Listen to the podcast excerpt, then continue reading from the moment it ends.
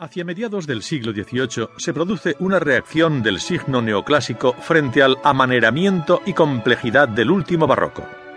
El agotamiento de las formas de creación y el abuso de tantos convencionalismos artificiosos llevaron a la búsqueda de una nueva concepción estética de la escultura en la antigüedad clásica. Significa un retorno al pasado, precisamente en una época en la que se descubrirían Pompeya y Herculano, cuyas excavaciones eran protegidas por Carlos III. Este movimiento neoclásico común a toda Europa no iba a ser una excepción en la España del rey Carlos IV.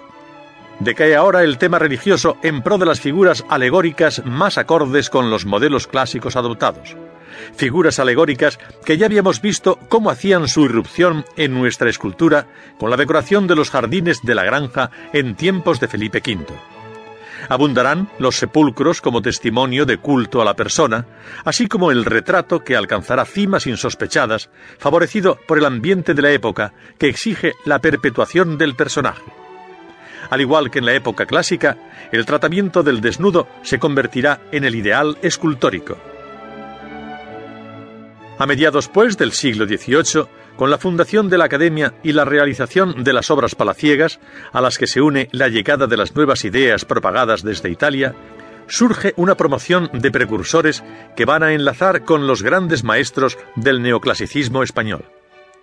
En 1752 se había creado la Academia de Bellas Artes de San Fernando en Madrid para canalizar los afanes de renovación artística pero entre los primeros académicos figurarán nombres de arraigo barroco como los de Felipe de Castro, Roberto Michel, Juan Pascual de Mena y Luis Salvador Carmona, a los que ya habíamos visto colaborar en las obras destinadas al nuevo Palacio Real. Como era lógico suponer, la introducción del neoclasicismo habría de producirse lentamente. La tradición barroca, profundamente arraigada, no podía desaparecer de golpe, y por ello, durante la segunda mitad del siglo XVIII, continuaron realizándose obras barrocas. Tras una primera etapa híbrida, la escultura en mármol comenzaría a desplazar a la madera policromada hasta hacerla desaparecer.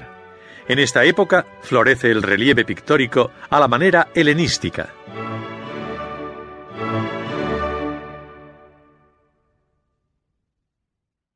Juan Pascual de Mena, Fuente de Neptuno, Madrid.